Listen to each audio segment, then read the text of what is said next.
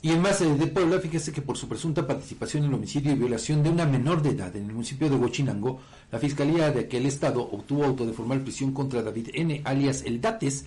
El 25 de agosto de 2012, la víctima de entonces 16 años de edad salió de su domicilio en el municipio de Acasochitlán, del estado de Hidalgo, para dirigirse a la tienda, siendo interceptada por David y otros hombres quienes viajaban a bordo de una camioneta. Al día siguiente, la menor fue localizada sin vida, con signos de violencia física y sexual en el paraje denominado Lomaco, ubicado en la comunidad de Tlacomulco, en Huachinango, Puebla. Al darle seguimiento a la investigación, la Fiscalía General del Estado identificó a David N., alias El Dates, como uno de los responsables del homicidio calificado y violación agravada.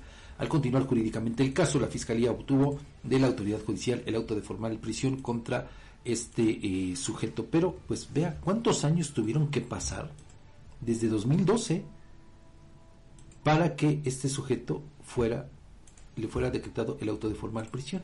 Nada más. ¿Cuántos años? 11.